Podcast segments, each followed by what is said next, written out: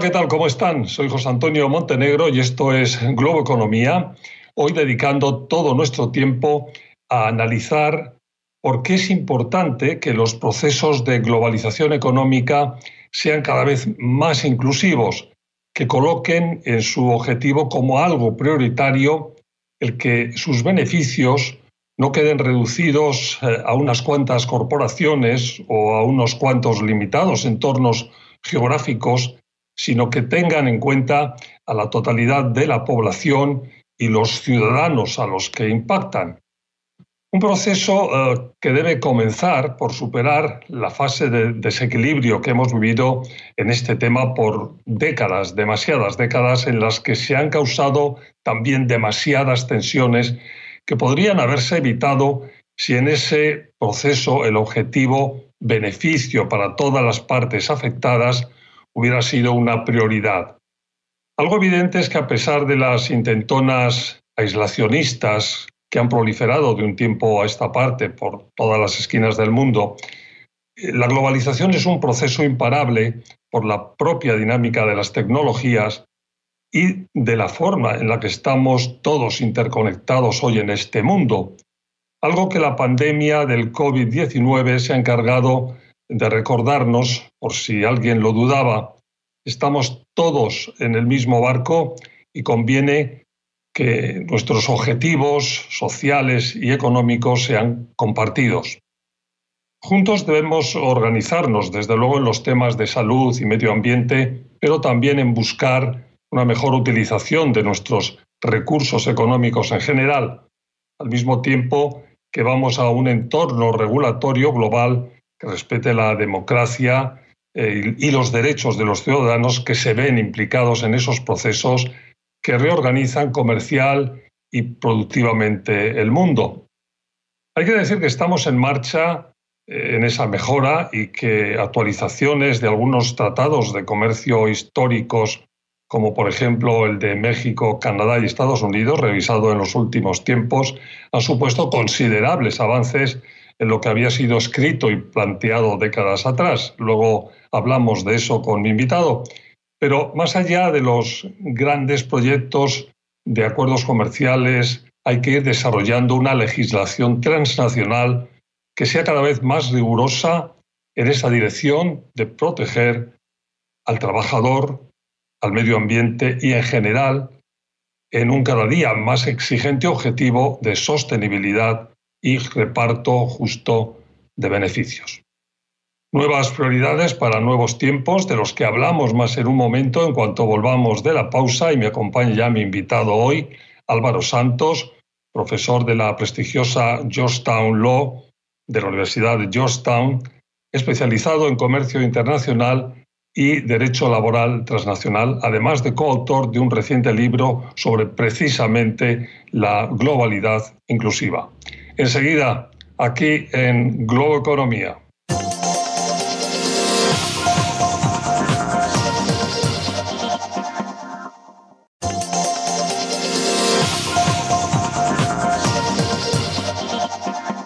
Hola de nuevo, como les decía hace un momento, mi invitado hoy es Álvaro Santos, profesor de la muy prestigiosa Georgetown Law de la Universidad de Georgetown, especializado, profesor especializado precisamente en Derecho Laboral Transnacional y Comercio Internacional y autor, como decía en mi introducción, de un reciente libro dedicado precisamente a este tema de la globalización inclusiva.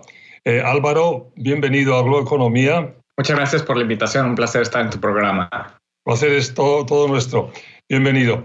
Y vamos a dedicar el programa, decía, a la globalización inclusiva y este primer segmento definitivamente yo creo que hay que eh, mirar un poco hacia atrás y bueno, reflexionar sobre eso que decía en mi introducción de que la globalización de los últimos tiempos, de las uh, últimas décadas más bien, ha tenido demasiadas tensiones, ¿no? Ha traído demasiados problemas. Sí, yo estoy de acuerdo. Creo que estos últimos 30 años eh, la globalización ha tenido sin duda beneficios importantes, ha integrado a los mercados, ha generado avances tecnológicos, ha abaratado los bienes de consumo y ha sacado de la pobreza a millones de personas, sobre todo en, China e India, pero ha tenido también efectos negativos eh, en la distribución del ingreso, la riqueza y las oportunidades. Eh, y esto lo estamos viendo ahora en los países ricos, eh, en Estados Unidos, en los países europeos que habían enarbolado la globalización y en donde se ha generado un descontento enorme que está poniendo en duda eh, el, devenir de, la globalización. Yo, yo creo que es importante entender que la globalización no es un fenómeno natural, sino que ha sido pues estructurada por un entramado legal e institucional que los países han puesto en marcha y que si estamos eh, en descontento con sus efectos, podemos reimaginarla y rearreglarla. Eso es tremendamente importante, ¿no? El, reconocer, como haces muy bien, que ha tenido muchísimos beneficios y que luego estamos en un proceso en el que es posible, como dices tú, rearreglarla o ir en la dirección. Eh, eh, ¿En qué dirección habría que ir? Vamos a entrar en eso a lo largo del programa, pero un poco un flash inicial. Bueno, yo creo que hay que rebalancear o reequilibrar algunas de las asimetrías que existen hoy en día. Una es claramente la diferencia de trato al capital y al trabajo. Algo importante es que si alguien tenía dudas, yo decía también en mi introducción que hay, ha habido estos últimos tiempos muchos eh, movimientos, dinámicas aislacionistas que quieren volver un poco al pasado. Bueno, eso es absolutamente imposible seguramente por la propia dinámica de los tiempos, de las tecnologías, de cómo estamos todos interconectados. Y si había alguna duda, digo, la pandemia del, del COVID, lamentablemente, con un tema trágico, se ha ocupado de de decirnos eh, de forma clarísima que estamos todos en el mismo barco. Es así, ¿no? Sí, yo creo que la pandemia nos da por lo menos dos lecciones. La primera es, como dices, la importancia de la cooperación para resolver problemas eh, de índole global que son comunes, la cooperación y la coordinación, la acción colectiva y muestra la insuficiencia de la competencia y el mercado eh, como si ellos pudieran resolverlo solamente. Y por otro lado, el, segundo punto es que también la pandemia deja de manifiesto estas enormes desigualdades estructurales que los últimos 30 años de globalización eh, habían puesto en marcha. Entonces, la pandemia no ha afectado a todos por igual. Tenemos por un lado a un grupo que ha pues, duplicado incluso su fortuna y por otro lado a millones de trabajadores que o han perdido su empleo o han tenido que salir a ganarse la vida arriesgando su salud y su vida. Y aunque llamamos a muchos de estos trabajadores trabajadores esenciales, no solo en el sector de la salud, sino en el sector, por ejemplo, de producción de bienes y consumos primarios, en realidad la sociedad los trata como trabajadores prescindibles o desechables. En este bloque decíamos que íbamos a ocuparnos de la necesidad de repartir los beneficios entre todos. Eh, objetivo importantísimo, ¿no, Álvaro? Totalmente de acuerdo. Eh, la liberalización económica no es suficiente para producir bienestar, eh, para producir crecimiento y que ese crecimiento beneficie a todos.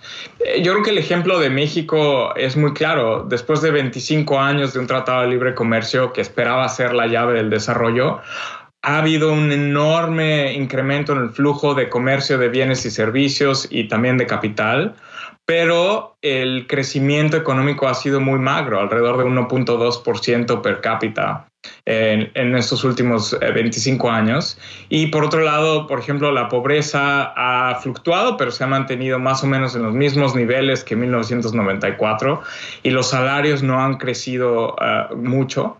Entonces, aquí es importante un papel del Estado que sea deliberadamente diseñado para aprovechar mejor estos acuerdos.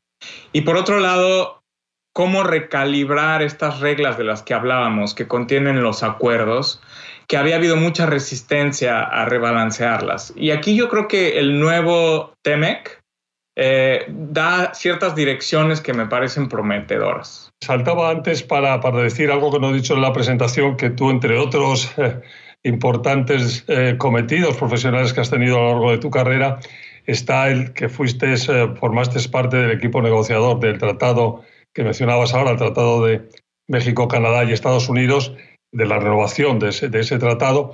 Y eh, más allá del, tratado en general, en los temas de regulaciones globales, transnacionales, en los que tú eres experto, eh, ¿por dónde se puede ir para este objetivo de, intentar maximizar, hacer lo mayor, amplio que sea posible el beneficio para las poblaciones que se ven tocadas por cualquier proceso de globalización? Bueno, además del, aspecto laboral, creo que hay uno importante que es este rebalanceo de los derechos de los inversionistas.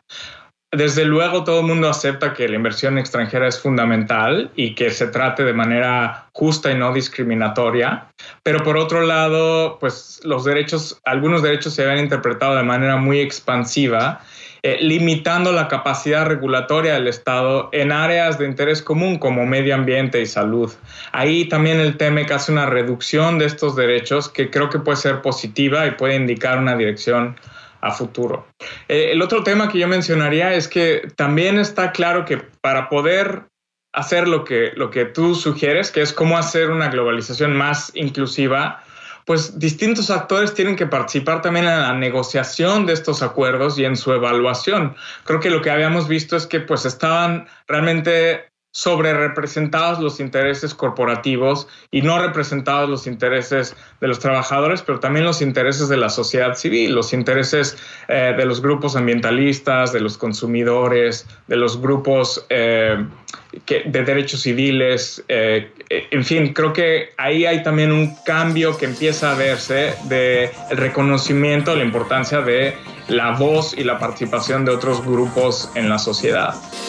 Bueno, tenemos otra vez que irnos a una pausa aquí, lo hacemos al volver un poco la hoja de ruta de lo que debemos ir haciendo. Sigan con nosotros Globo Economía. Hola de nuevo, Globo Economía, dedicando hoy todo nuestro tiempo a la globalización inclusiva con el profesor Álvaro Santos de la Universidad de Georgetown. Y en este bloque decíamos antes de irnos a la pausa la hoja de ruta de lo que debemos ir haciendo. Y tú comentabas, eh, lo has hecho en dos o tres ocasiones ya a lo largo del programa, dos eh, campos fundamentales de este, del, cuidado que hay que tener con estas nuevas regulaciones, que son la salud y desde luego el medio ambiente. Eh, que, poco profundiza un poquito en esos dos temas. Bueno, yo creo que tenemos que repensar la sustentabilidad de nuestros modelos de crecimiento y desarrollo. Eh, está claro que tenemos que confrontar el cambio climático y ahí creo que la pandemia eh, y cómo los países están tratando de responder y coordinarse para resolver un problema de salud, nos da una idea de la urgencia y de la crisis con la que tenemos que actuar para resolver los problemas ambientales. Y ahí pues hay herramientas legales que nos permiten poder incorporar los costos que a veces el crecimiento está teniendo en el ambiente, estándares más altos para emisiones de carbono, inversión en innovación tecnológica para energías limpias, eh, impuestos para contaminantes, en fin, y desde luego coordinación internacional. Eh, así que ahí hay un, tema que me parece impostergable. Y yo mencionaría, si me permites, me atrevería a mencionar otros dos temas que creo que son el lado oscuro de la globalización y que están generando mucha exclusión, mucho sufrimiento, mucho dolor. Una es el tema del movimiento transfronterizo de personas, la migración temporal o permanente.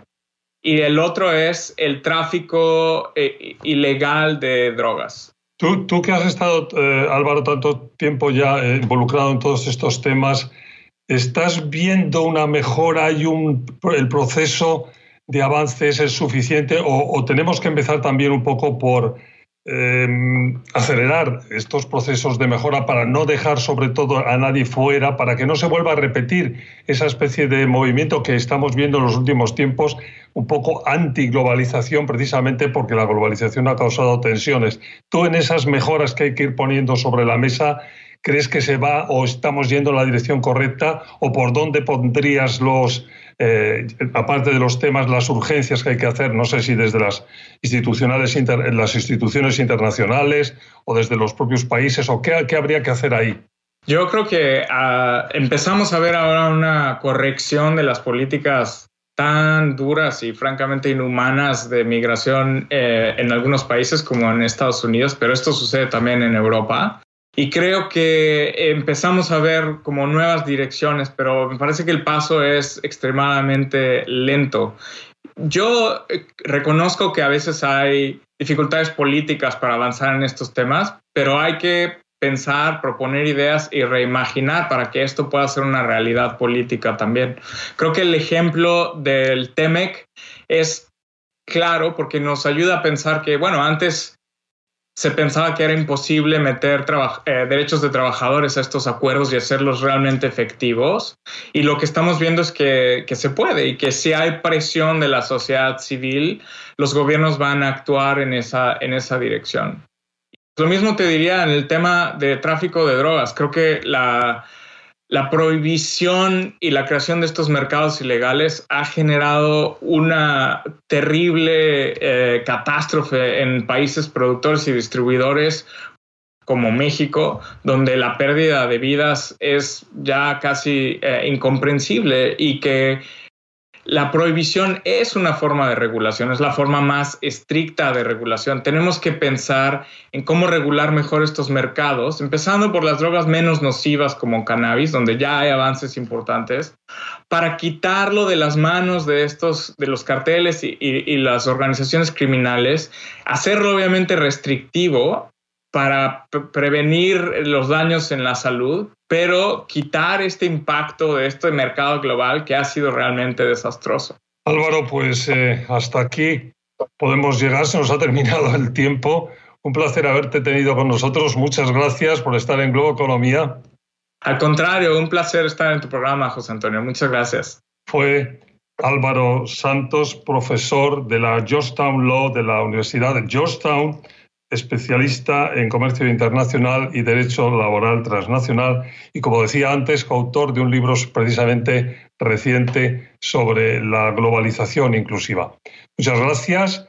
Muchas gracias a ustedes por haber estado con nosotros y una novedad hoy recuerden o, conozcan, mejor dicho, que a partir de esta semana eh, Globo Economía está también en podcast. Si ustedes han perdido una parte del programa o quieren volver a escucharlo, lo tienen disponible para hacerlo cuando lo deseen en cualquiera de las múltiples aplicaciones existentes de podcast o en su aplicación favorita.